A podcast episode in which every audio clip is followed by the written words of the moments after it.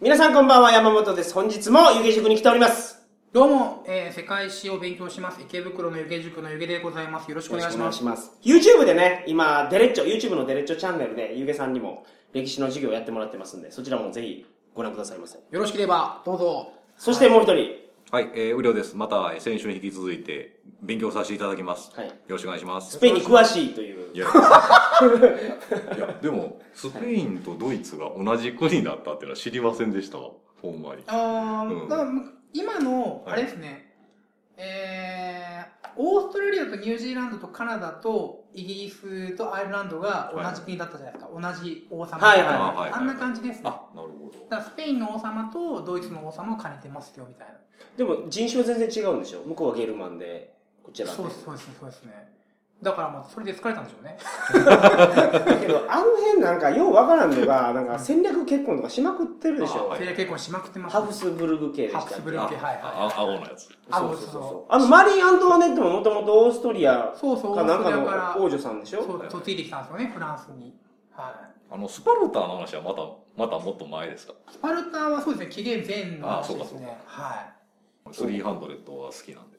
あああめっちゃ切り殺していくやつ。すいません、あの映画好きなんですわ。 僕、あの映画、血だらけじゃないですか。もはういドン引きしました。すいません苦手です、あ の。はい。あの、先週の放送の続きです。はい。えー、どこまで来ましたっけ先週の放送では。スペインが誕生して、スペイン誕生、まあそうですね、スペイン王国成立して、いまあ、えーっと、大航海時代ぐらいまでですかね。そうでですね。だから、ん第一次世界大戦、第二次世界大戦に参加してないと。す。はい。あとその前に、あの、現代の王様がどこから来たかっていう話もしなきゃいけない。あ、それもですね。わ、はいかりました。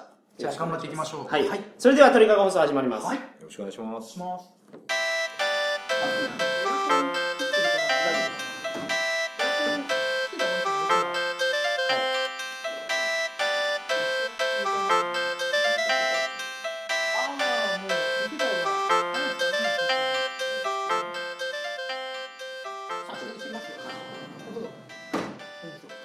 改めましてこんばんは鳥かご放送第442回をお送りします番組に関するお問い合わせは info.tkago.net info.tkago.net までよろしくお願いしますお願いしまおす願いしはいよろしくお願いますし。ます現在の、はいえースペインの王室まず王室ってわかりますか王朝わかります王朝の定義王室と王朝は違うんですかあもう同じですね王室あ王はい朝ってなんだろうっていう王様でしょだか王様ってなんすか王王の家族のいや王ら様お王様っていうのはその国の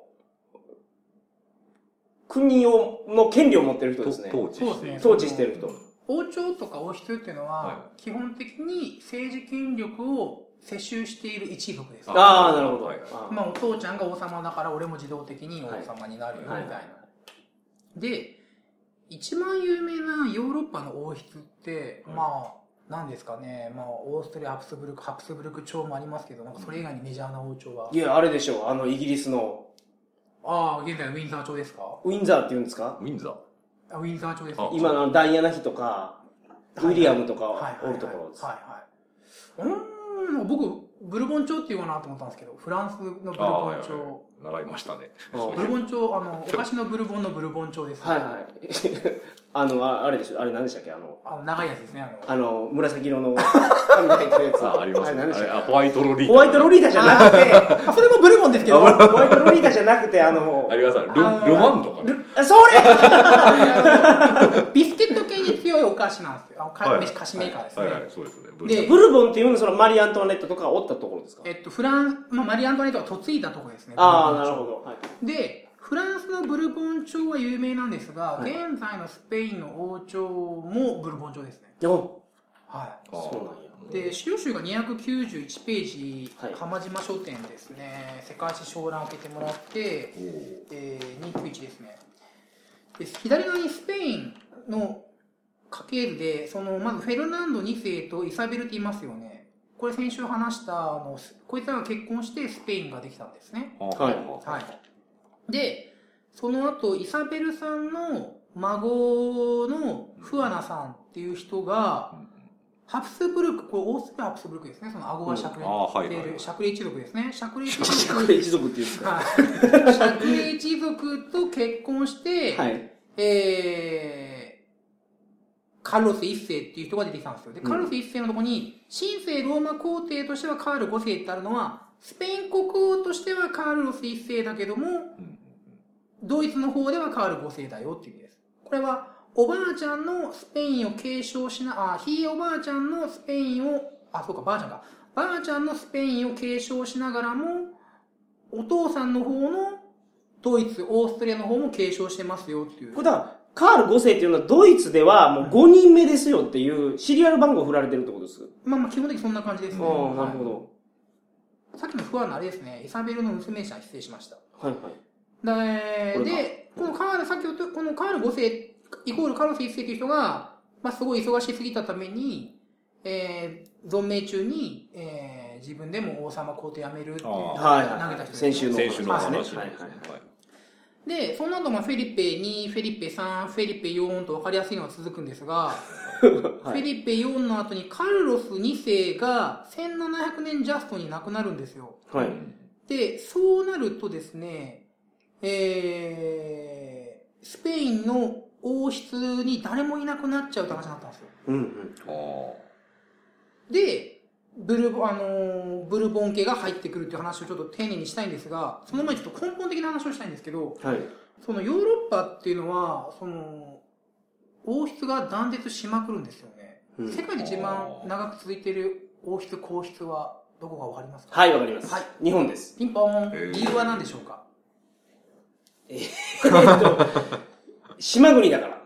イギリスだって島国ですよね。あーえ、理由日何やろ本が。それは、はい現在は変わりましたが、はいはい。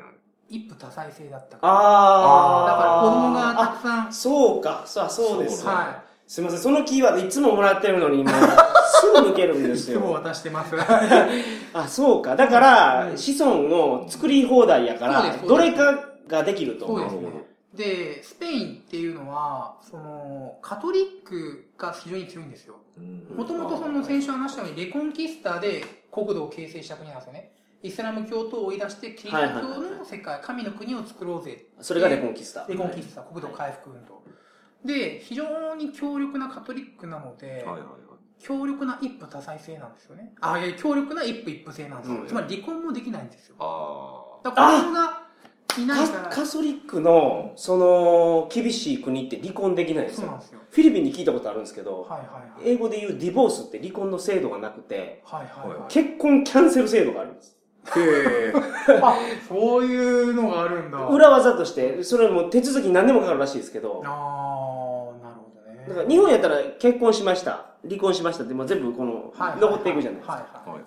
カソリックの国は、結婚すらなかったという へーところに戻さなへい。ーだから、それぐらいその離婚ができないから、もう苦肉の策なんでしょうけど。い。うんへえまあ、当時、さらに、もうそんな制度もなかったかもしれないです。まあ、それないから、その子供が生まれないからっていうことで、なるほど。離婚もできませんうし、んでもう一個大事なのがヨーロッパっていうのはまずそのもともとその食料があまりないとこなので、はい戦争が多いんですよね、ははで戦争を回避するためにその政略結婚をするんですよはいはいで政略結婚で、まあ、その結婚した時はじゃあ仲良くやっていこうねっていうのがあるかもしれませんけどうんこれが火種になって戦争が起きることがあるんですよ例えばそのヨーロッパでなんとか継承戦争なんとか継承戦争って聞くのは全部それですねそのちょっと自分の子供に王位をあげたいから、そうですねで今例戦わえすみたいなば具体的事例を見ていくと、はいその291ページの家系図見てもらうとはい。カルロス2世が亡くなりましたと1700年ジャストにカルロスにはい。そのフェリペ34の後ですね、はいはい。でフェリペ4の子供はその男の子はカーロス2世と女の子マリー・テレーズしかいませんでしたとうんはいはい。でこのマリー・テレーズは政略結婚でルイ14世に嫁いでるんですうよん。ふあの、フランスに行っとる。フランスに行ってます、はいなるほでルイ14世の孫つまりマリー・テレーズの孫でもあるんですがこのフェリペ5世この人がスペインの国王になるってわけですよ、ど。ああ、そういうこと。はい、その、カルロスさんの、はいカルロス2世の兄弟、妹か姉ちゃんか妹しか妹ですね妹がフランス行ってて、はいはいそこでフランスで、フランスの王室やってたんやけど、はどっかのタイミングで、ここの子孫が、いもういスなペインに帰ってくるえそうですね、そのマリー・テレーズ、ちょ多分おお妹だと思うんですけど、まあ、お姉ちゃんかもしれませんけど、カロス2世の妹かお姉ちゃんのマリー・テレーズがルイ14世で嫁いでて、と。うん。で、その孫がスペインの王様になりますよ。うんってことは、ルイ14世は当然当時フランスの王様で、はいでその孫がスペインの王様で、はい。で強力な勢力になるわけですよね。はい。で、そうなると、周りの国々はそんなの認められねえよって言って、うん戦争になったっていうのがスペイン継承戦争ですね。ああ、そんなんあるんや。だかあ、らそれ周りの国が止めるんですね。周りの国が強くなりすぎだろう、スペインとフランス一緒になるなんて。あほなうるほほうほうほだからその、他のやつに据えなさいとかう、うんえー違う王様をしたりとか、でまあ、政略結婚で確かに仲良くなるっていうのもあるんですけど、政略結婚が戦争の火種になってっていうのはよくあります。へヨーロッパのなんたら継承戦争の理由は全部それですね。どなるほどはい。そのパワーバランスで戦勝になることがあるんですねそ強うでくす強くなりすぎだろうっていうところでそうですね、その、まあちょっと話は変わるかもしれませんけど、はいその、なんで織田信長が出てきたかって話なんですよね。ほうほはうほなんで織田信長ってやつが出てきたか、説明できます か今まで戦国時代で、みんなちっちゃいとこでバラバラバラバラやってたのに、はいとんでつもなく強力なあー信長っていうのが出てきた過程は何だろうっていう。周りが押したうーんと、火縄銃、た鉄あ砲あはいいはで鉄砲っていうのは何がポイントかというとお金で買えるんですよねつまりより大きな勢力範囲を持てばより大きな軍隊鉄砲を揃えることができますよいなるほつまりそのより大きければより多く収入が入ってより大きな軍事力より大きなど、うんうん領土さらに大きな領土さらに軍隊っていう話になるわけですよだからどっか一箇所ポンって頭抜けた勢力が出てしまうとみんなそれに負けてしまうって話になるわけですよううんだからみんなで、ちょっと出過ぎたところは潰そうっていうのあーなるで、ほどヨーロッパはずっと外交を展開したんですね。ここれをまあ、国際政治学用語とか受験世界史では勢力均衡。えなるほはい。で、最終的にはその行き着いた先が今日の形ですね。パクス・アメリカーナですね。ああはいはいど。パクスアメリカン。アメリカの平和、アメリカが世界全体を支配してます。ああ、そういうことか。だからそのアメリカが世界全体を支配する、どっか、どっか一つの勢力が世界全体を支配するっていうのはもう5、600年ぐらい前から分かってて。うんそれが出てこないようにするために、みんなで大きくなりななりそうなのは潰してたんですね。なるほどなるほとどころがアメリカはやっぱり、遠くね、大西洋と太平洋というバリアに挟まれて、うんかつすげえ資源があってっていうので、まあ、潰されずに世界全体を支配したということになりますね。ちょっと話がそれましたけど。はいはいはいなるほだから、で、話元に戻して、今日のスペインの王様は、このルイ14世の血筋を引いてますね。どうんえ、その、だから、この王様の前に独裁者いたんでしょ、あ、独裁者はですね、このえーっとですね、どれくらいかというと、その291の家系図だと、その、10のファン・カルロス一世っているじゃないですか。はいはいその前が、えー、独裁者ですね、フランコですね。えーフランコ。フランコ、ちょっとフランコを見ましょうか。資料集が255ページの真ん中に、フランコっていらっしゃるでしょ。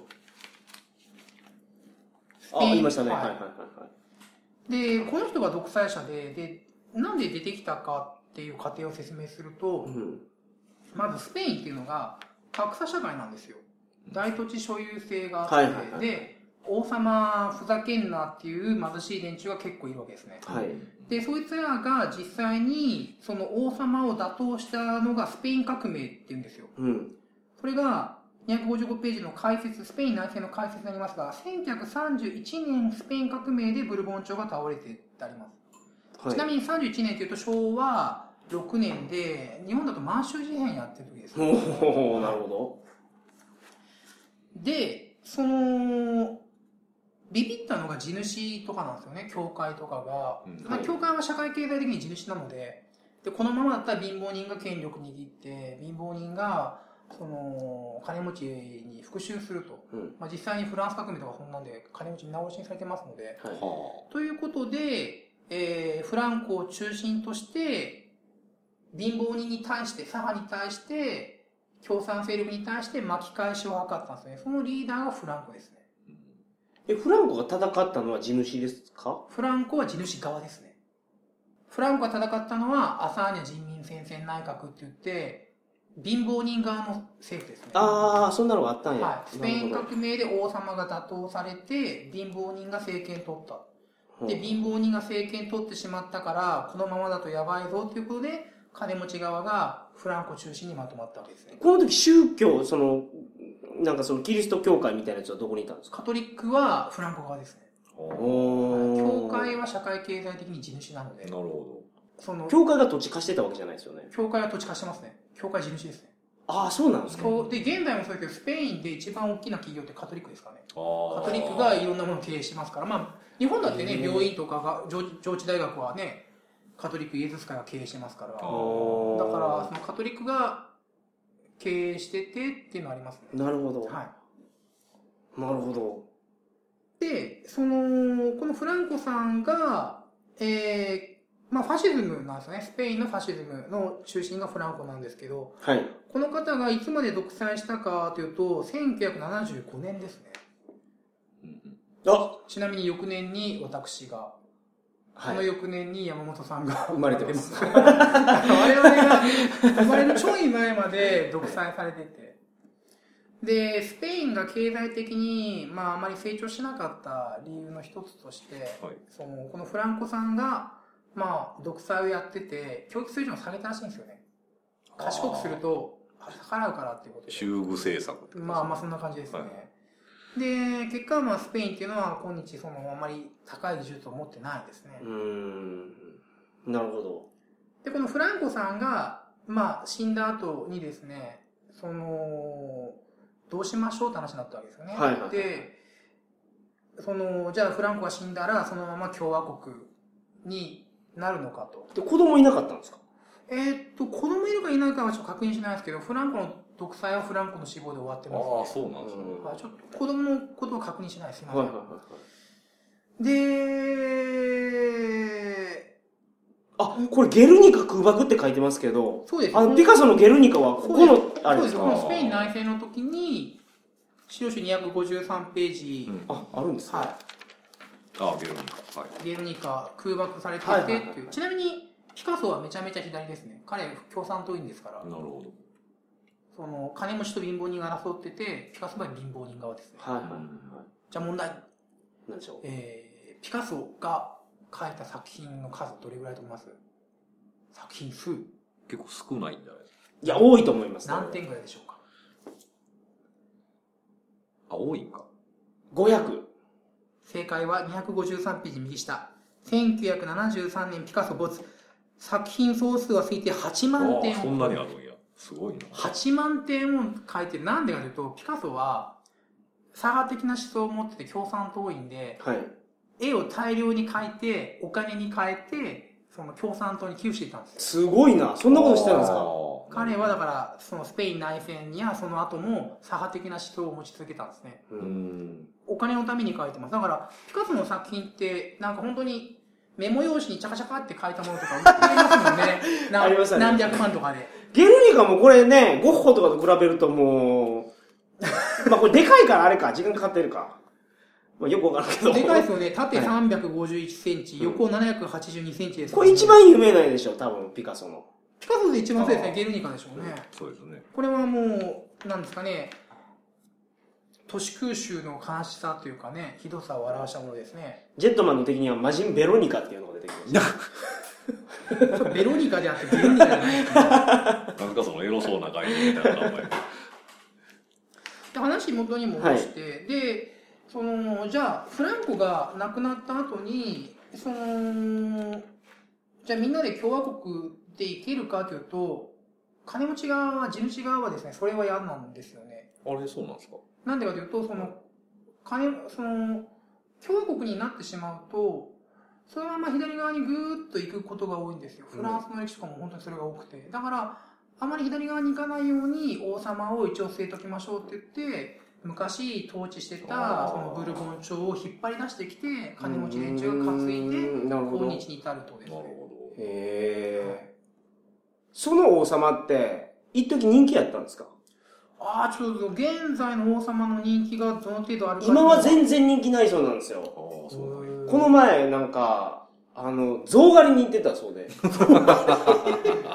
もう王様の遊びでしょ、それもう。スケールでかいですね。スケールでかいけど、この時代にそれやるかっていう。総狩りか。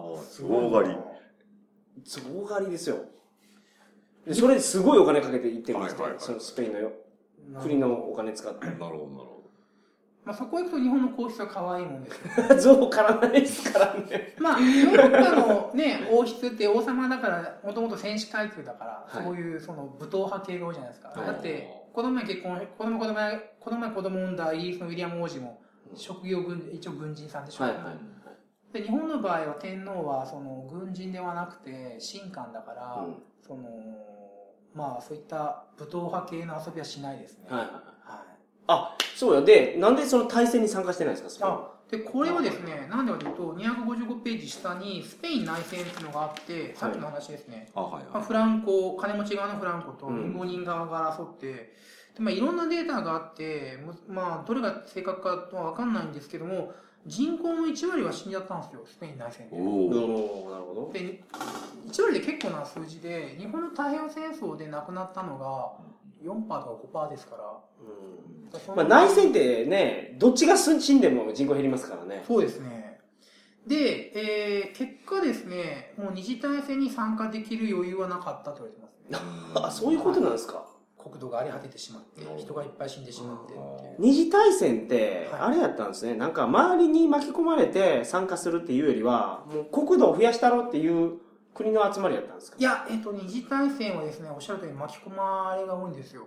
はいあその、二次大戦の話をすると、256ページ開けてもらって、そのドイツは、その、フランスとイギリスを倒したいと思ってるんですよ。はい。そのために、その、フランスとドイツの間にはこう強力な防衛ラインがあって、はい。で、ベルギーとの間、ベルギーとドイツの間にも強力な防衛ラインがあるんですよ。はい。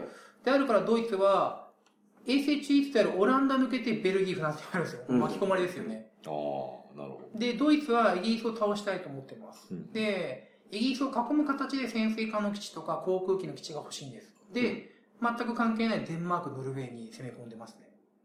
あイギーリなスるほどを囲むために。はいはいはど。であるから、その、一次大戦もそうですけど、二次大戦も特に、二次大戦は特に巻き込まれが多くて、うん結果ヨーロッパは、その衛星中立国家じゃ少なくなりました。巻き込ま、ど対立してなくてもうん、戦争に巻き込まれることがあるから、やはり軍事同盟は大事だよね、っていう。結こ果、こういうのってドイツが例えばデンマークとかオランダにですよね、はいあこう叩きたいからちょっと通らしてよっていう交渉がまず入って、はい、入ります。それがダメってなったら、はもうそれやったらお前もやったろぞっていうことになるんですかまあ、基本、基本交渉で軍隊通すってことは、ほとんどないですね。受験世界史であるのは、日本が太陽戦争の時に東南アジアに侵攻したいから、タイに軍隊通させてよって言ってタイが通してくれたとか。あー、はいはいはあと、まあ、これも力ずくですけども、日露戦争の時に、朝鮮に対して、ロシアと戦うから軍隊通させてくれよって言って、まあ、ご了承してるっていうのは出ますけど、い。うん。基本拒否しますよあね。結今果日タイも確かにその日本の軍隊をそこで通したことによって、はいはいはい戦争が終わった時に、はいはい、お前投資とんやないかどうしとんやいないかと、お前も日本側やないんかみたいな話がありましたもんね。そうですいえねば。はいはいそうか、通すってことはもうそういうことになってしまうよ。もう、まあ相手側に協力することになるので協力するってことになるから、もう、もう相手側の国と、はい俺の敵やと、そうですいうねことになりかねない。はい、まあ、ちょっと話元に戻してスペインっていうのはそのイベリア半島の端の方ヨーロッパの端の方にあるのでうんはい。そういう巻き込まれとかは少なかったよなるほど。あー、なるほど。じゃあ中立国になってますね、スペイン。そうですね1次大戦も2次大戦も中立ですねうんはいでこれでもう一応終わりですかねスペインの歴史はそうですねはいまあ、なんとなくわかりました。 山本さんの疑問は解決しました。か疑問ははい。あすいませんなんか大した授業ができずにええええだからそのフランコから国王に戻ったのに何もなくスムースにいったのは結局その共和国にしたくなかった権力側が。権力側が国王を据えたそうですね。これよくある話ですね。うんだからスムーズなんですね片目から見ただらから日本もその天皇制があることによってやっぱり一定程度左側に行かないっていうのはありますよね。はいはあなるほなどん。か不平等っていうのが当たり前になってる。当たり、不平等っていうのを当たり前にさせるし、当たり前にさせるのがあるわけですよ。例えば、その、多分そんなに本当は学力ないけども、ICU に通っちゃうみたいな。言ってる意味わかります ICU って何ですかあの、皇族、孫過去いるじゃないですか。えーっあまと、秋篠まだそんな話をさあ、結局、強烈な話結局はいまあそうですね。えまあ、てまあ、 ICU で集集中治療室。えーっと、国際キリスト教大学ですね。ああ、なるほど。だから、まあ、あれとかはどうなのかなと僕は思いますよ。いや、もうめっちゃ勉強できるんじゃないですか。いや、だって、あのー落ちてるらしいですよ。まあ、その、早稲田とか慶応を受けて。一芸入試ってあるじゃないですか。その一芸の芸は何ですかその、皇族であるというのは芸です かいやなんかあるでしょいやいやいや、やばいやばかったら来てください。やばかったら来てくださいや、僕、やばく、いや、いや、じゃあ何ですかね。ちょっとそこは、ちょっとアンタッチャブルでいきます。なるほど。あじゃあ僕はね、最後にそそんんななフェアなのは許さないので、はい、スペイン王室も許さないし、あ許さないんやはい、まあそういう、なんですかね、一般入試、受けるんだったら一般入試で受けろよと思いますね。栄養試験って言って、面接で受けてるから、あうなんちゃんとセンター試験受けて、は点い数出して、はい。そう、その大学に入るべきかなと思いますね、そのどっかの偉い皇室の方でもね。はい。うん、そうですか。で、まあ、わかはりいましたはい、本日も勉強になりましるた。ほどあ勉強になりまはい、しわかりました。あのー、何回も宣伝しますけど、YouTube で、たはいああのー、ゆげさんの番組がありますんで、はい、ゆげさんの番組とデレッチョの中に、はい、ゆげさんの無料授業がありますから、はい今日説明したファシズムも5分で説明してます。ああ、よか、よければ、はい、ぜひご覧くださいまはせ。それでは皆さん、おやすみなさいませ。やってくださおいや。すみなさい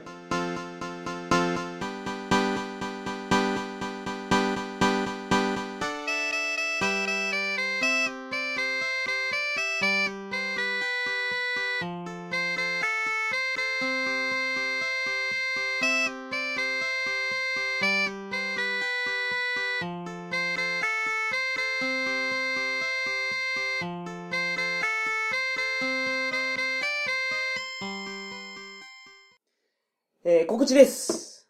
来たる、えー11月21日土曜日に鳥かごナイト2015が東京お台場カルチャーカルチャーで開催されます。